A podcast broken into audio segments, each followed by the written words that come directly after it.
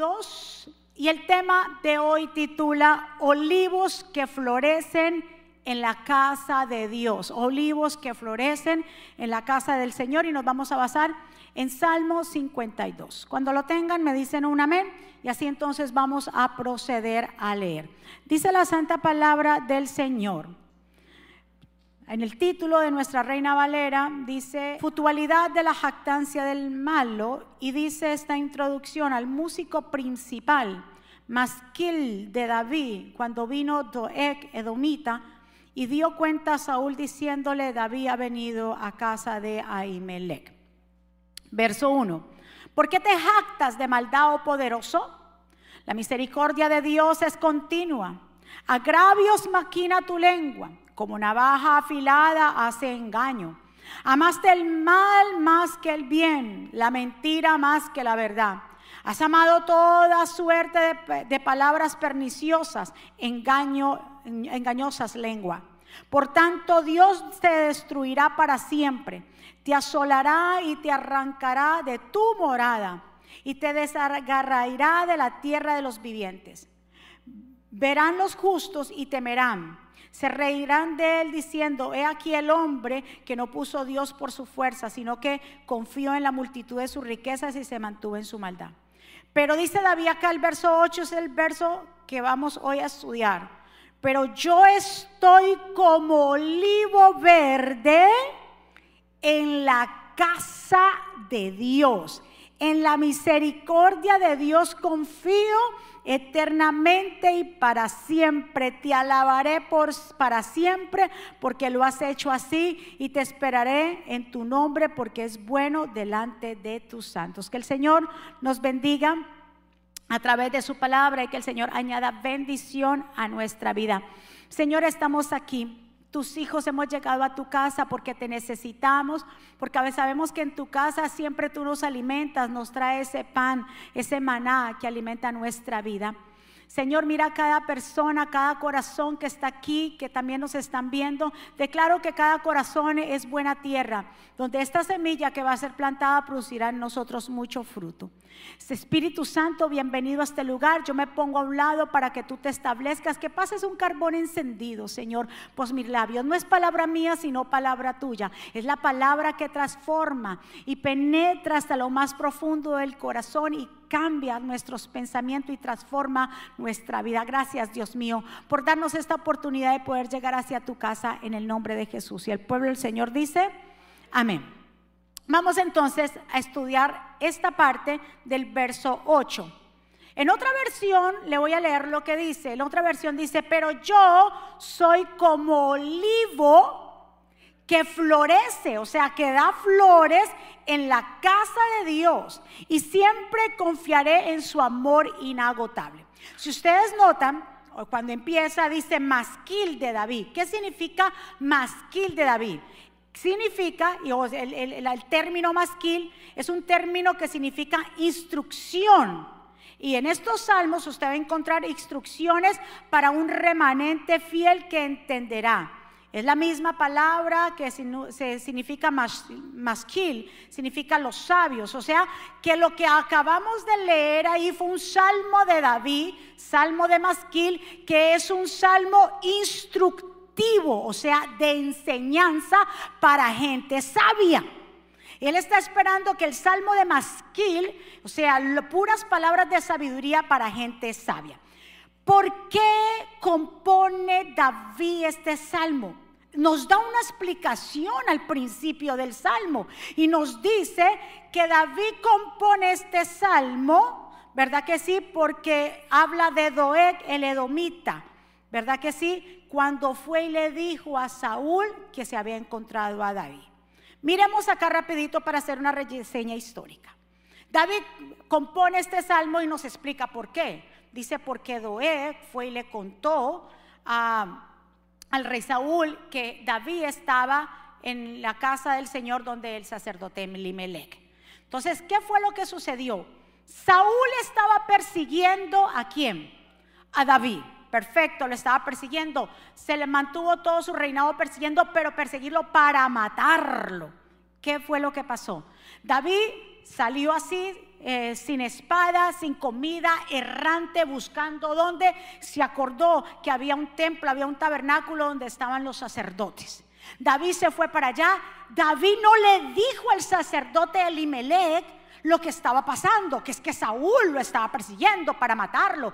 Cuando el sacerdote lo ve a David, le pregunta, ¿de dónde vienes? ¿Qué, ¿Qué, ha pasado? Dijo, no, es que yo vengo en una misión del rey. Él no quería contarle para no comprometerlo. Vengo en una misión del rey y mire, salí tan a la carrera que ni tengo ni espada, no saqué nada. Eh, y también no tengo nada de qué comer. ¿Tienes algo de qué comer? Le dijo al sacerdote.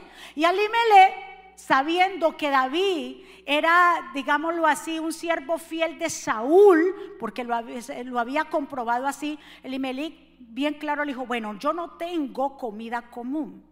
Yo no tengo pan común, pero tengo los panes de que están en la presencia de Dios.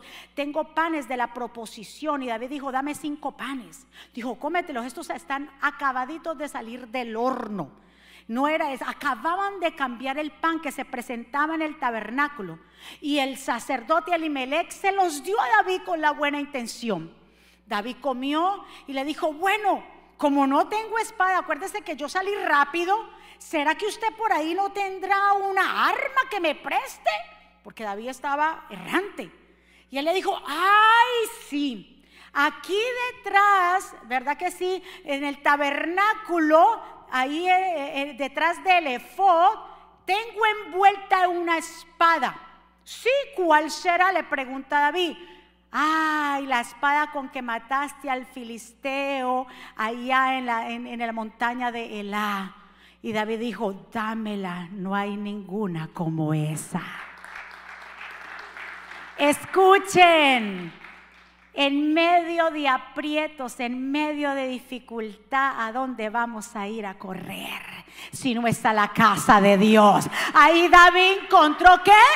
Alimento e encontró que cómo defenderse la espada. Cuando venimos a la casa del Señor, que es lo que nosotros encontramos, pan, alimento para nuestro estómago, digamos espiritual, alimento del maná del Señor que nos fortalece, pero también salimos como soldados armados para que cuando venga el enemigo nosotros tener con qué luchar, porque la lucha nosotros no es contra carne ni sangre, sino contra principados y potestades. Entonces David sabía y entendía por qué llegaba ahí. Él no corrió a otro lugar mejor, sino corrió a la casa del Señor. Qué buena noticia es para nosotros venir a la casa del Señor. La casa del Señor es el lugar donde nosotros nos refugiamos. La casa del Señor es donde encontramos pan salido bien del horno. Cada mensaje es un, un pan salidito del horno para nosotros. Como le dijo el sacerdote Alimelech, yo no tengo cosa común aquí,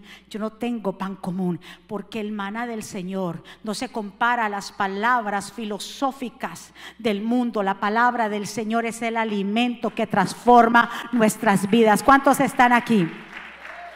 Por eso entonces entendemos el Salmo 52, porque David lo compone, porque allí estaba un siervo de Saúl, Joek cuando, claro, Doeg vio a David y dijo, ahora sí, me voy entonces, como quien dice, a congraciar con el rey, porque yo le voy a ir con el bochinche, la murmuración y la noticia que a quien él está persiguiendo está donde Milimelech. Fue corriendo y se fue a donde eh, es Saúl. Y bien claro, dice que eh, le dijo dónde estaba y le dijo, no le dijo en realidad, él ni supo qué es lo que estaban hablando, pero le dijo todo lo que había pasado y cómo supuestamente Abimelech había apoyado a David, pero es que Elimelech no sabía de lo que estaba pasando. Y Saúl se enojó de tal manera que pensó que era lo que había sido una traición. Entonces vemos acá, por eso es que David habla en el Salmo 52 y dice bien claro, se lo voy a leer acá, dice en el verso 52, en el verso 2 específicamente, todo el día, mira lo que dice David, hablando de este asunto, de esto que pasó con él, todo el día conspiras destrucción hablándole a Doeg. Tu lengua es cortante como una, navaja afilada. Eres experto en decir mentiras. Amas el, más, amas el mal más que el bien. Y en las mentiras más que la verdad. Te encanta destruir a la gente con palabras mentirosas, pero Dios te herirá de muerte de una vez por todas, te sacará de tu casa y te desargará de la tierra de los vivientes. Mis amados, nosotros tenemos que tener mucho cuidado con lo que hablamos, pues nuestras palabras pueden matar a los hermanos. ¿Cuántos están de acuerdo conmigo? Mucho cuidado porque él pensaba que hablándole esto iba a ser un bien. Lo que estaba formando era una guerra y mal. ¿Cuántos? Hay muchas cosas que tú te vas a dar cuenta, pero no quiere decir que usted se le va a ir a rápido a contar a alguien para congraciarse rápido, porque aquí lo que ocasionó más adelante lo vamos a ver. Tener cuidado. Mire, David dedicó es el Salmo 52 a decir que este hombre era un hombre mentiroso. Mentiroso sí, porque en ningún momento Alimelech quiso conspirar contra el rey. Él solamente por David, por el testimonio de David, quién era David, él simplemente le otorgó a David lo que él pedía. ¿Cuántos están de acuerdo conmigo? Dígale a su vecino, ten cuidado con lo que hablas. Hay información que le van a llegar a sus manos, pero no quiere decir que esa información usted la eche para adelante de una vez. ¿Cuántos están de acuerdo? Ay, si me llegó, es que yo necesito. Hay cosas en la vida que hay que callar porque le van a hacer daño a mi hermano y puedo formar una guerra. Hay cosas en la vida que tú te vas a dar cuenta, es mejor callar.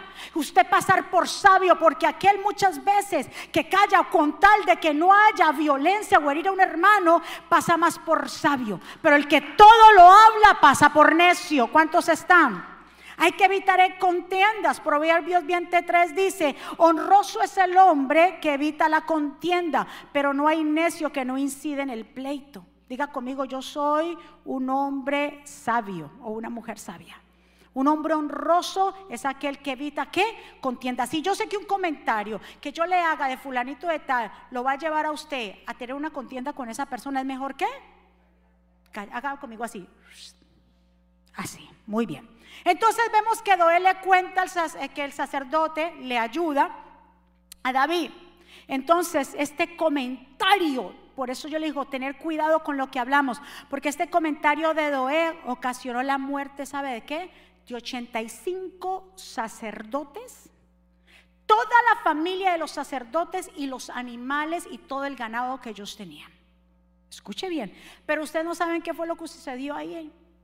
Cuando Saúl se da cuenta, se va con toda su tropa allá a ver a Elimelech, donde estaban en el tabernáculo a todos los sacerdotes. Fue hasta allá y le dijo a los jefes de los militares de su ejército, maten a todos estos sacerdotes. Ellos tenían celo, tenían susto, tenían miedo, tenían temor de tocar a un sacerdote de Dios. Le dijeron, no, yo no nos atrevemos a matar aquí a estos sacerdotes, no venga juicio por nosotros. Y miró a Doeg, el edomita, y le dijo, mátalos tú. Él no tuvo reparo absolutamente y mató a los 85 sacerdotes, sus hijos, sus hijas y todas sus familias. La muerte tan horrible que hubo en ese momento por una mala información, porque fue mentira. En ningún momento eh, el Melec, sacerdote, quiso conspirar contra el rey. Por eso yo le digo, nosotros tenemos que tener que cuidado cuál es la información que está saliendo por nuestra boca, porque podemos dividir familias, podemos dividir matrimonios, podemos hacer guerras entre los hermanos. Dios nos a paz nos llamó el Señor. ¿Cuántos dicen amén? El nombre Doeg significa, y no tiene, es impresionante porque significa tímido, tímido, temeroso y ansioso. O sea que es un espíritu que se va introduciendo que te llega con tan tímido, como si dice, ay, mira, no mata ni una mosca. Ay, mira esa carita de buena gente. Pero estaba ¿dónde? Con los sacerdotes. Uh estaba infiltrado entre los sacerdotes. ¿Pero para qué? para llevar información que luego con ellos ella iba a perecer. ¿Cuántos están de acuerdo conmigo?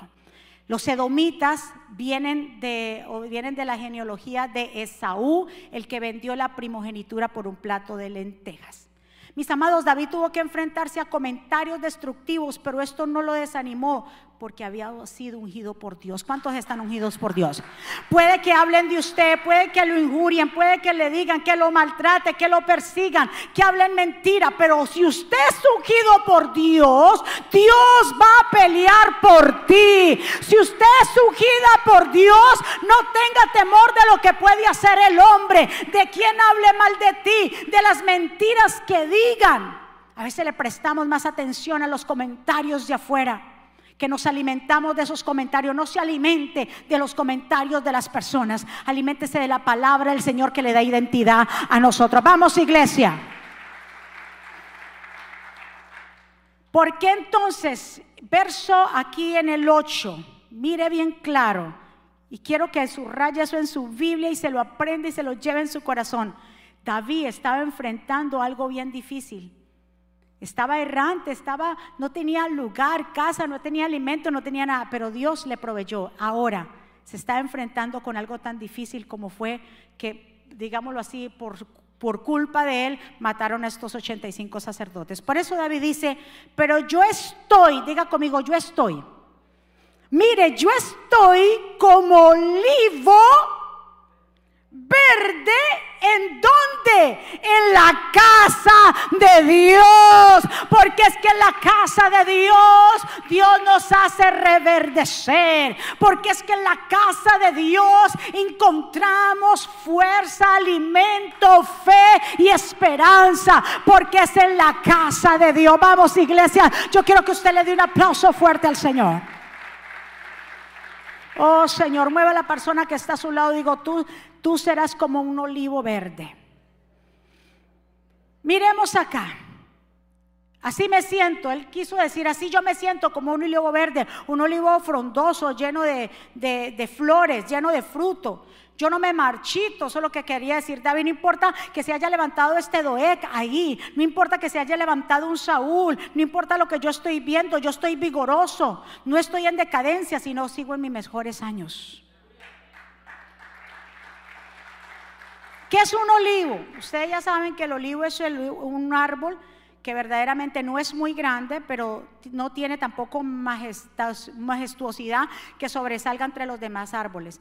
Pero si hace algo que lo hace especial a este árbol, es que debido al fruto que el Señor le permitió dar, que es capaz de producir, porque el olivo sabe, sale qué? El aceite de olivas. Entonces sale este aceite, que con ese aceite se unge reyes, con este aceite se consagran profetas, se hacen ungüento para aliviar enfermedades, también alegra el paladar de una buena cena de nosotros. Cada árbol pasa su ciclo y específicamente este árbol del olivo anualmente pasa por un ciclo, o sea, cada año se repite durante el mes de mayo y junio, según los expertos. Entonces, dice que su floración, según los expertos de, que siembran árbol de los olivos, esta información me volvió el cerebro porque no sabía esto, pero dice que la floración del olivo es la etapa más crítica de este árbol. Por eso él dice ahí, David, yo estoy como olivo, ¿verdad que sí? Verde, olivo con flores floreciente en la casa del Señor. Yo no sé si tú estás pasando por una etapa bien crítica en tu vida. Yo no sé qué es lo que ha estado pasando, qué es lo que se ha levantado cuáles son las etapas o el ciclo que estás viviendo. Pero así como dijo David, yo estoy como ese olivo pasando tal vez crisis, pero estoy en la casa de Dios. Es mejor pasar ciclos difíciles y crisis en la casa de Dios donde vamos a reverdecer que estar ahí afuera donde hay esterilidad. Ah, yo no sé cuántos yo le estoy hablando de aquí. ¿Usted me entendió lo que le dije? David dijo, yo prefiero estar en la casa de Dios en un tiempo crítico, difícil, duro, porque entonces ahí yo confiaré. Mira el verso 8 más adelante dice, porque yo confiaré en tus misericordias. Porque cada vez que llegamos a la casa del Señor, el Señor nos entrena, nos entrega esa palabra, nos entrega lo que le entregaron a David. Le entregaron pan y espada. ¿Qué es lo que usted viene a buscar y yo a la casa del Señor? Pan y espada. Pan para fortalecernos y la espada, que es la palabra del Señor, ¿para qué? Para salir de aquí tan fortalecidos que el enemigo no nos pueda hacer frente. Vamos, iglesia. Claro, porque será el proceso más difícil, más la, eh, floración de, de, este árbol es la etapa más crítica, porque dice que este proceso de floración dura un corto tiempo, porque los pétalos comienzan a desprenderse de la flor para dar inicio a los frutos y también da inicio al proceso de polinización, o sea que el polen vertido a la atmósfera es movido por el aire y encargando de polinizar y fecundar a otras ramas, a otras flores de los olivos. Entonces, ¿qué es un ciclo? ¿Qué es un proceso? Son etapas, son periodos que nosotros vivimos, son procesos necesarios. ¿Sabe para qué? Para nuestras madurez. Nosotros pasamos por procesos. Este árbol dice que cada año pasa por el mismo proceso, pero cada año que pasa, ese árbol se hace más fuerte. ¿Y sabe qué es lo que Dios está haciendo contigo? Si estás en la casa del Señor y si estás bajo su voluntad, en vez de los procesos dañarte, ¿sabe qué va a pasar? Te vas a hacer aún más fuerte. Porque los procesos es mejor pasarlos donde, diga conmigo, en la casa de Dios. Pero hay gente que dice, no, yo no sé qué es lo que pasa, pero es que entre más me meto con Dios cada vez que voy a la iglesia, se forma una pelea en mi casa. Yo mejor yo no me voy por allá. ¿Usted no ha escuchado gente que dice así? Pues yo he escuchado a muchas. Que me dice, cada vez que yo trato de meterme con Dios o cada vez que yo voy a la iglesia y me encuentro con una guerra, pues claro que te vas a encontrar con una guerra, pues claro que te vas a encontrar con una oposición, porque dígame usted, el enemigo va a quedarse quieto cuando ha perdido a uno de los que estaban en sus filas. No, él los va a querer volver a introducir a dónde? Ahí a las tinieblas. Por eso usted y yo tenemos que ser fuertes, porque si Dios nos sacó de ahí, nos vamos a mantener en su luz admirable. Dice acá que el olivo es el que, esto también, este dato del olivo fue impresionante. Miren lo que dice. El olivo es el que decide su intensidad de floración. O sea, que entre más flores el olivo da, más frutos da. Pero en este caso, quien decide su floración es el mismo olivo. Mire este dato. Dice bien claro, la floración intensa no es algo automático de cada año. O sea, no es que cada año, si produjo 100 flores, el cada año va a producir otras 100 flores. Depende, dicen los expertos, depende del cómo ese árbol vivió en ese año, si tuvo los nutrientes principales, si tuvo suficiente agua, si tuvo todo lo que necesitaba. Al otro año entonces va a producir más flores. Escúchenme, pueblo, Dios nos está hablando en esta mañana. David lo dijo, yo seré como un olivo verde en la casa de Dios, porque aunque venían procesos difíciles, aunque estaba viviendo, pero estaba en la casa de Dios y Dios lo iba a hacer prosperar. Este árbol dice que depende de lo que haya pasado en el año anterior, para mayo y para junio, sabrá cuántas flores tuvo. Si ese árbol no se nutrió bien, no tuvo los nutrientes necesarios, no va a producir muchas flores. Y si no hay flores, no hay frutos. ¿Cuántos están de acuerdo conmigo? Diga conmigo, eso depende de mí. Si no dejamos que las etapas nos aplasten, ¿sabe qué va a pasar? Vamos a llevar mucho fruto. De un aplauso fuerte al Señor. Incluso dice también que un equilibrio, no, o sea, que este proceso de dar flores es un proceso, es un equilibrio que no es muy bien conocido ni se sabe cómo expresar. Solo el árbol de olivo podrá decir qué fue lo que sucedió en ese año. Escuche bien, así dicen los expertos. Entonces, ¿quiénes somos los encargados de producir fruto? Que decidimos a producir fruto. Diga conmigo, soy yo el encargado. Depende cómo yo viva los procesos y el año anterior, entonces así yo voy a producir mucho fruto. Pero si soy de los que vienen los procesos, viene la prueba, viene la enfermedad, pasa algo, me alejo de Dios, me olvido de Dios, ya no leo su palabra, ya no lo busco, nos vamos a secar. ¿Qué dijo Jesús en Juan 15? Ustedes que son los pámpanos, yo soy la vida verdadera. El que esté pegado de mí producirá primero el que produzca, el que esté pegado a él, dice Jesús, producirá fruto. Ahora, el que produce fruto, dice el Señor, yo lo voy a podar para que produzca más fruto. Y el que siga pegado a mí ya no producirá más fruto, sino mucho fruto. Dale un aplauso. Usted y yo vamos a producir fruto. Usted y yo vamos a decir como David, yo seré como un olivo. ¿Dónde? En la casa de Dios, un olivo verde, un olivo floreciente, porque si tengo flores es porque viene que el fruto. ¿Cuántos están de acuerdo conmigo?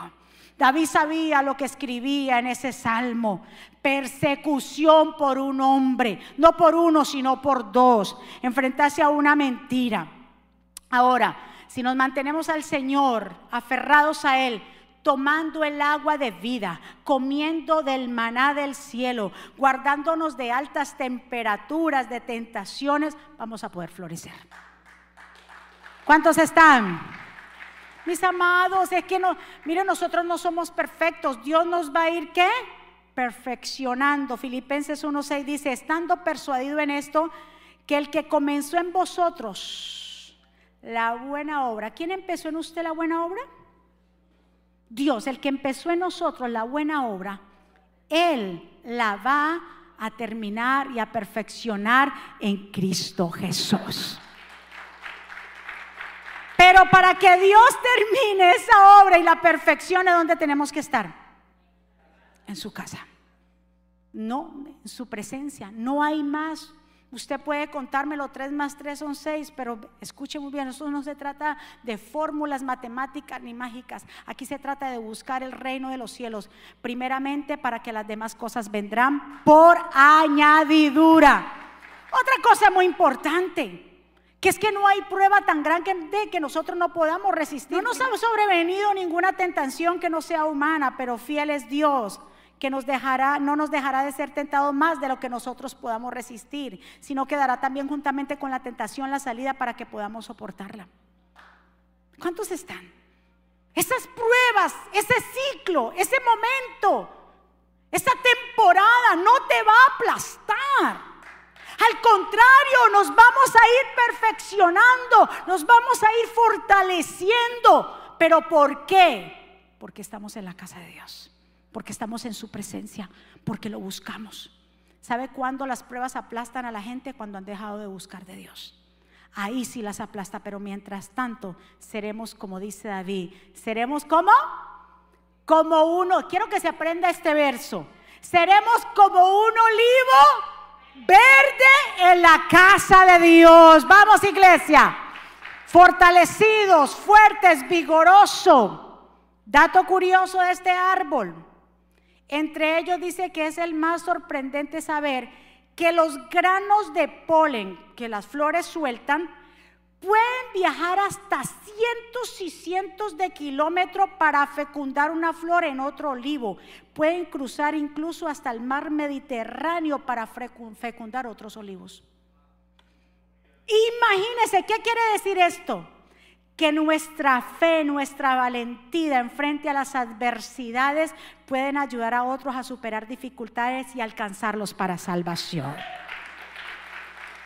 Óigame, yo dije, ¿qué? Pueden cruzar hasta el mar Mediterráneo ese polen para poder fecundar a otras flores y que produzca más olivo.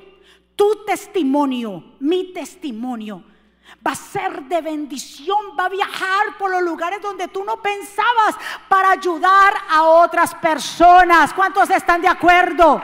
Eso es lo que vamos a hacer ahora con el viaje misionero. Ese polen se va a extender hacia allá para salvación. Vamos, iglesia. Miremos algunas características. Primero, dice que es uno de los árboles más valiosos en medio del oriente. Es considerado como un símbolo de belleza, fortaleza y bendición divina, divina y prosperidad. Otro aspecto del olivo es que esta parte, wow, y apúntela y se la dejo este dato. Este aspecto dice que si un olivo es cortado, inmediatamente vuelve a brotar. Tanto así que se puede hacer de ese olivo cortado, cinco troncos nuevos pueden de salir de la misma raíz. Así que usted y yo, así vengan las tormentas así nos quieran arraigar y cortar, nosotros nos vamos a multiplicar. ¿Cuántos están de acuerdo? Doeg pensaba que iba a ser el fin de David. Doeg pensaba que Saúl ya lo iba a arrancar, pero lo que hizo fue David salir de ahí fortalecido para hacerse su propio ejército. ¿Cuántos están de acuerdo conmigo? Ninguna arma en forma, en ninguna arma forjada en contra de ti va a prevalecer seremos o estamos como qué? Como olivos verdes en la casa de Dios. Vamos. Qué tremendo. Mire, dice 2 Corintios 4:8, aunque venga la prueba, dice, por esto, aunque pasemos por muchas dificultades, ¿cuántos aquí han pasado por muchas dificultades? Todos. Aunque vengan o pasemos por muchas dificultades, no nos vamos a desanimar tenemos preocupaciones, pero no podemos perder la calma. La gente nos persigue, pero Dios no nos abandona. Nos hacen caer, pero no nos van a destruir. Donde quiera que vamos, todos pueden ver que sufrimiento, que sufrimos lo mismo que Cristo y puede que puede y que obedecerlo, por obedecerlo siempre estemos en peligro de muerte. Pero también puede ver por medio de nosotros que Jesús tiene el poder para dar vida a los muertos. Aunque venga la prueba, aunque tropecemos, nos vamos a volver a levantar porque Dios nos va a restaurar. Seremos como ese olivo que aunque nos corten en varios pedazos, las raíces son tan fuertes que de ahí van a salir más. ¿Cuántos están? Dice también que el olivo crece lentamente. Los procesos a veces se ven lentos, pero no te preocupes porque estás haciendo raíces porque te estás volviendo más fuerte. Dice que ellos crecen tan lentamente que solamente pueden alcanzar hasta 6 metros aproximadamente de altura. Y alcanzan años y años y años. Esos árboles no se mueren. Incluso cuando les presentamos ahí en, uno de los árboles de los olivos, la gente se malinterpreta porque su, ven su tronco que es como no tiene forma, que servirá solamente para leña dice que no es, son así como medio deformados, pero no quiere decir eso, sino que es las raíces que están haciéndose son tan fuertes porque la hermosura o la clave de este árbol no va por fuera, va por dentro. Porque sus raíces dice que viajan y viajan y viajan. Por eso, mientras viene la sequía, para otros árboles se secan, este se queda firme y produce frutos porque Él busca agua, busca nutrirse por una manera u otra para poder permanecer. Son de los árboles que dura muchísimo más. ¿Qué Dios dice en Salmo 1, 2, 3? Dios bendice a quienes aman su palabra y alegran y, y alegres la estudian día de noche. Son como árboles sembrados junto a los arroyos, llegando en el momento, dan fruto y no se marchitan su hoja.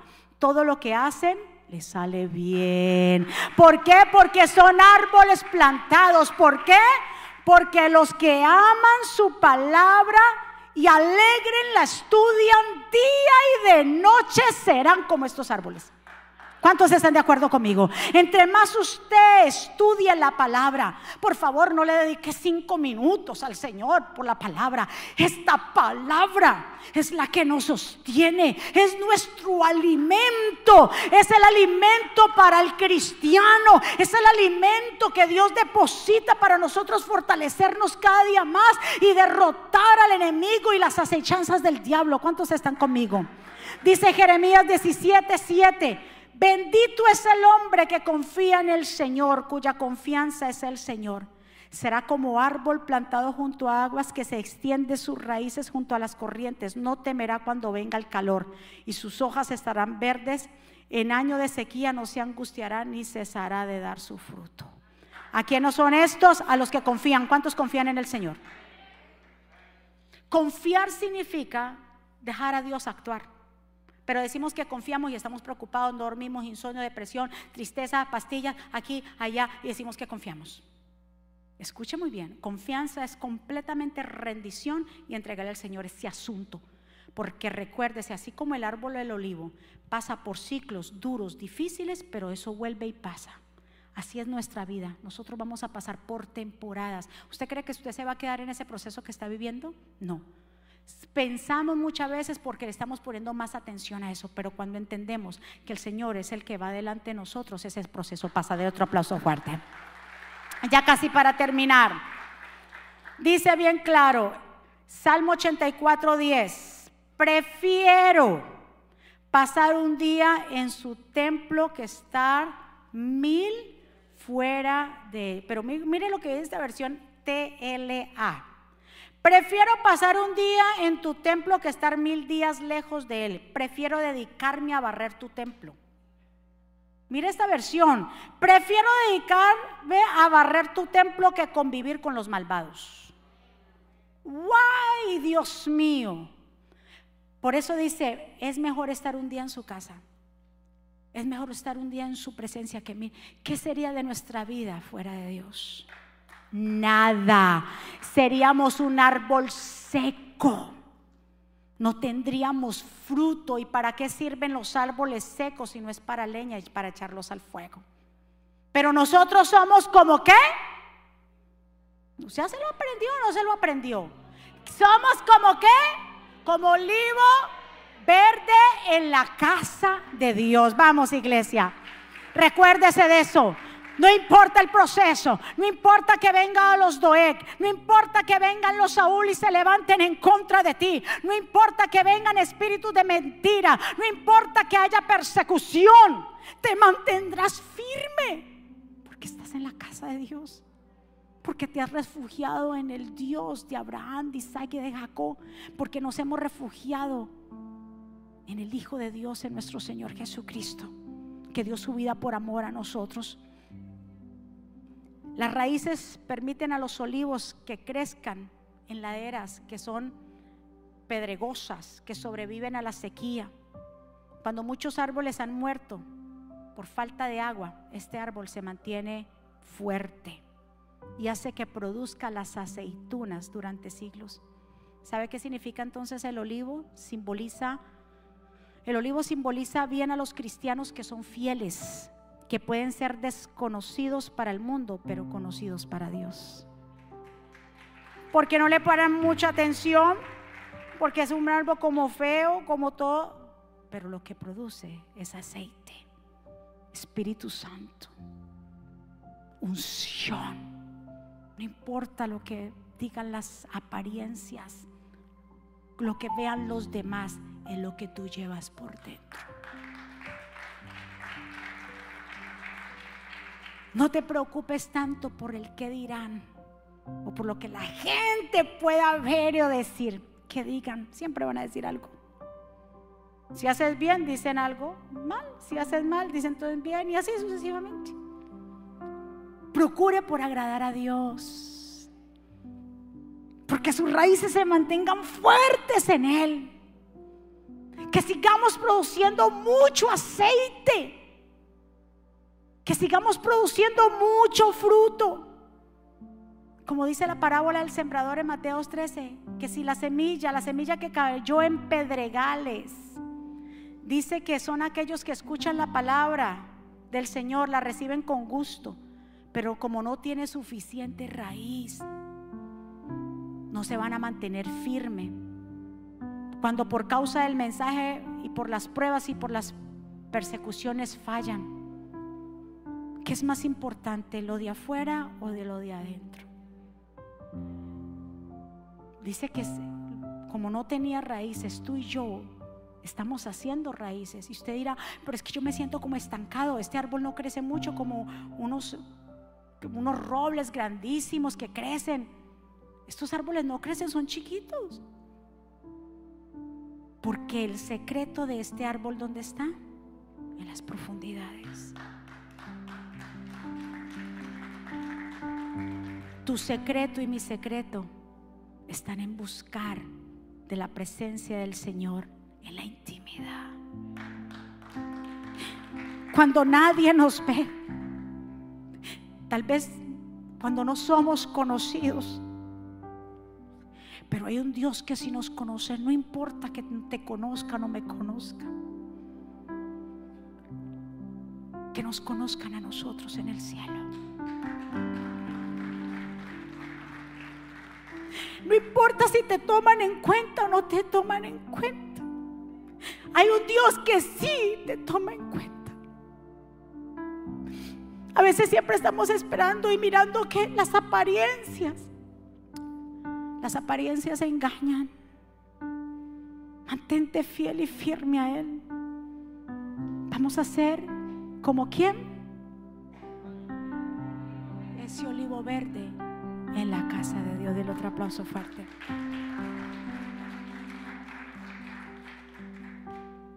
¿Se acuerdan dónde oraba Jesús? ¿Dónde oraba Jesús con sus discípulos? En el monte de los olivos, donde estaban rodeados de árboles de olivo.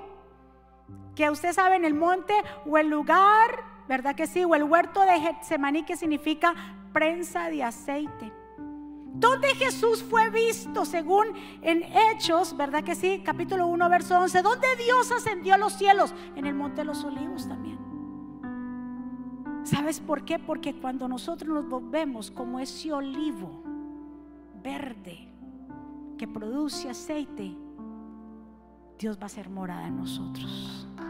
Va a ser ese lugar de intimidad, porque ahí buscaba Dios intimidad con el Padre y llevaba a sus discípulos a buscar intimidad.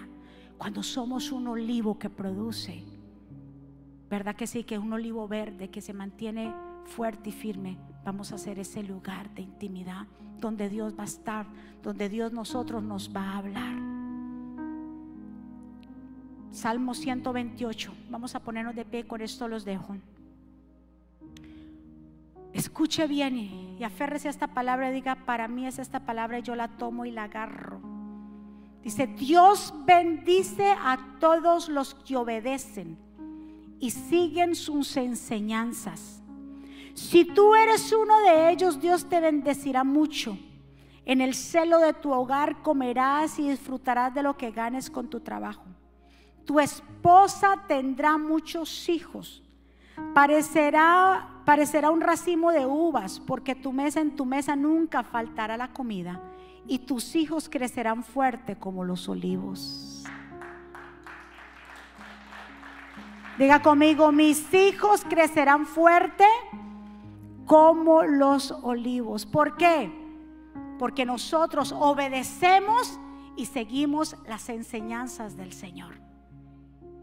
Esta palabra no solamente te alcanza a ti, sino también que nos alcanza a nuestros hijos. ¿Cuántos están de acuerdo conmigo? No solamente tú y yo vamos a hacer un olivo verde en la casa de Dios, sino que nuestros hijos también hay una promesa para ellos cuando nosotros nos mantenemos firmes, cuando aprendemos de su palabra, caminamos en obediencia, entonces nuestros hijos también serán.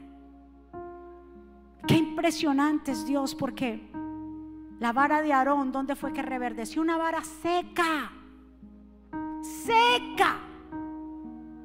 Porque hubo un proceso y porque hubo una crítica y una murmuración. Escuche el Señor dijo, tráigame todas por cada tribu una vara que represente cada tribu. Tráigame una vara. Una vara es algo seco. Dice que la metieron en la casa del Señor en el tabernáculo. Dijo el Señor, la vara que reverdezca. Escuche bien. Esa vara que reverdezca, ya que ustedes están preguntando por qué el liderazgo de Moisés, por qué Aarón, por qué pero la vara que reverdezca, esa será la vara en el cual, la tribu en cual yo he escogido para que sean mis sacerdotes. Dice que metieron las doce varas ahí. ¿Y sabe qué pasó? Dice que aconteció que al día siguiente vino Moisés al tabernáculo el testimonio. de aquí la vara de Aarón de la casa de David había reverdecido. No solamente se volvió verde, una cosa que estaba de otro color, también echó flores, pero también arrojó renuevos y también produció almendras. Yo no sé con quién yo hablo en esta mañana. Si usted está entendiendo el mensaje profético que Dios le está entregando a usted, pero Dios nos está diciendo que las etapas, los procesos, los momentos críticos de tu vida y de mi vida se pasan en la casa del Señor, en su presencia, haciendo su voluntad para no ser arrancados y para que a nuestros hijos también se mantengan como olivo verde en la casa del Señor. Diga conmigo, yo me mantengo firme. No importa los vientos tan fuertes que vengan en contra de tu casa, que tu cimiento esté en la roca. Porque si nuestro cimiento está en la arena, esa casa se cae. Pero si está en la roca, esa casa no se cae. Un aplauso fuerte al Señor. Adoremos al Señor.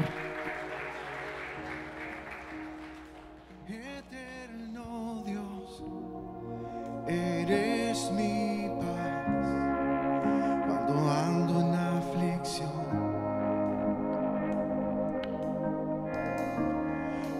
No temeré que vendrá, eres mi salvación.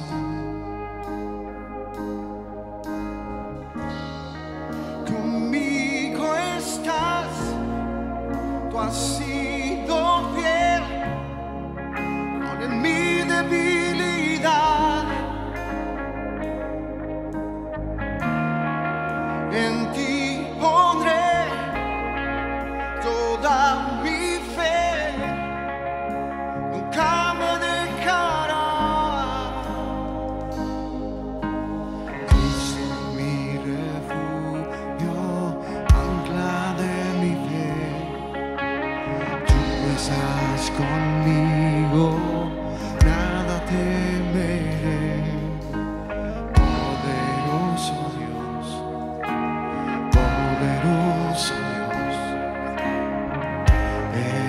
eres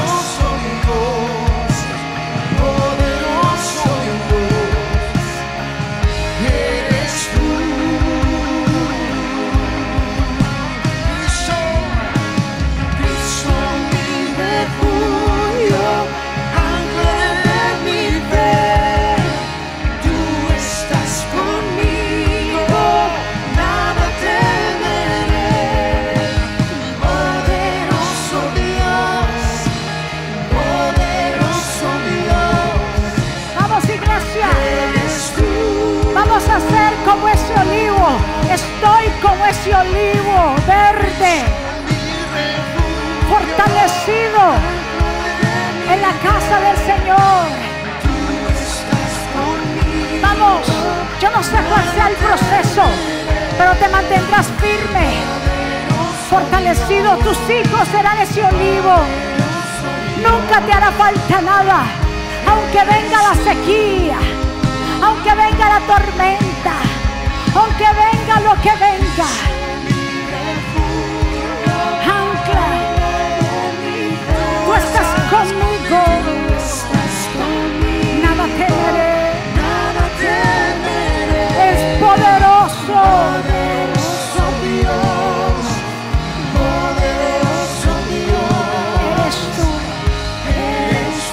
Gracias Espíritu Santo. Levanta tus manos ahí donde tú estás hacia el cielo. Porque el Señor sabe y conoce tus padecimientos, tus pruebas, tus dificultades, tus procesos. Pero el fruto, el fruto, el fruto. Si quieres producir mucho fruto, depende de ti estar apegado a Dios. Ten confianza. Ten confianza en aquel que te llamó. Ten confianza en aquel que te dio vida. Ten confianza en él. David lo dijo porque yo confío en su misericordia. Confías en la misericordia de Dios porque dice que ellas son nuevas cada mañana. A Dios hará así contigo, pueblo. Toma esta palabra para ti. Ponla en tu corazón, arraícala ahí. Grábalas en las tablas de tu corazón. Y avanza. Avanza con los planes que Dios te ha dado, con los propósitos por el cual tú y yo fuimos creados. Dios no abandona a su pueblo. Dios mantiene firme a su pueblo porque Dios pelea por su pueblo. Padre, en el nombre de Jesús, mira cada vida que ha llegado y las personas que nos están viendo. Tal vez así como David estaba pasando por ese momento crítico, pero él se iba a mantener como ese olivo verde en la casa de Dios, dando fruto, reverdeciendo como la vara de Aarón, que produjo otros renuevos, que dio fruto, dio flores. Así, Señor, nos abandonamos en tus manos.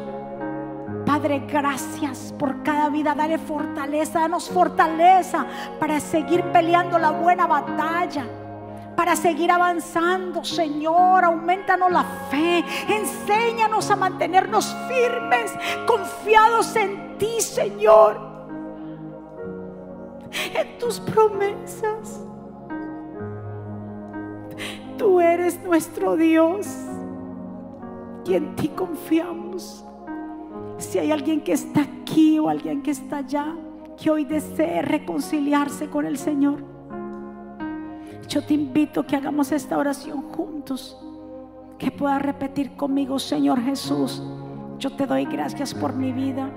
Yo te pido perdón por mis pecados. Yo te recibo como mi Señor y suficiente Salvador. Perdóname, ayúdame, enséñame, reconozco que te necesito, que eres el Mesías. Quiero conocerte cada día más. Te entrego mi vida y mi familia. Señor Jesús, escribe mi nombre en el libro de la vida, en el nombre de Jesús. Denle un aplauso fuerte al Señor. ¿Quién vive? Y a su nombre. ¿Cómo está el pueblo de Dios? Revestidos. ¿Cuántos se llevan esta palabra en su corazón? Somos como. Wow, del otro aplauso fuerte. Amén. Padre, gracias por este tiempo tan especial que tú nos das de estar aquí en tu casa. Gracias por cada vida, Señor, que ha llegado. Sellamos esta palabra en cada vida, en cada corazón. Declaramos una semana bendecida, prosperada, de cielos abiertos, de buenas noticias. Gracias, Señor, porque esta semilla ha sido plantada, Señor, en buena tierra y producirá en nosotros mucho fruto. Tú nos has adiestrado hoy, tú nos has empoderado, nos has, Dios mío, puesto esa armadura para seguir avanzando. Pueblo del Señor, que Jehová te bendiga y te guarde. Que Jehová haga resplandecer su rostro sobre ti y tenga de ti misericordia. Que Jehová alce sobre ti su rostro y ponga en ti paz. Y termino con estas palabras. Vivan en gozo. Sigan creciendo hasta alcanzar la madurez.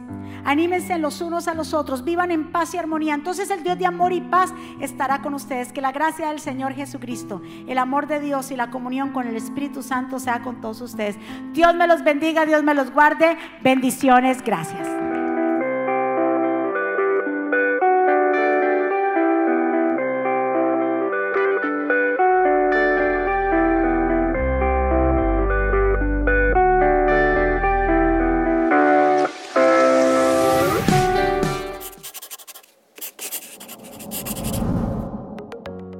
¿Quieres estar al día con todos los eventos de la pastora Mónica Jaques y Ministerio Jesucristo Vive? Ahora lo puedes hacer. Introduciendo la aplicación Mónica Jaques, ahora disponible en la tienda de aplicaciones de Apple y Google. Es muy fácil de usar y contiene un menú útil y de acceso rápido. Ahora podrás acceder al último libro de la pastora Mónica, eventos, palabras de fe e incluso comunicarte con nosotros vía chat. También puedes seguirnos en Facebook, Instagram, Twitter y YouTube para ver servicios de poder en vivo y recibir reflexiones, palabras de aliento y mensajes diarios. No esperes, descarga la aplicación ahora.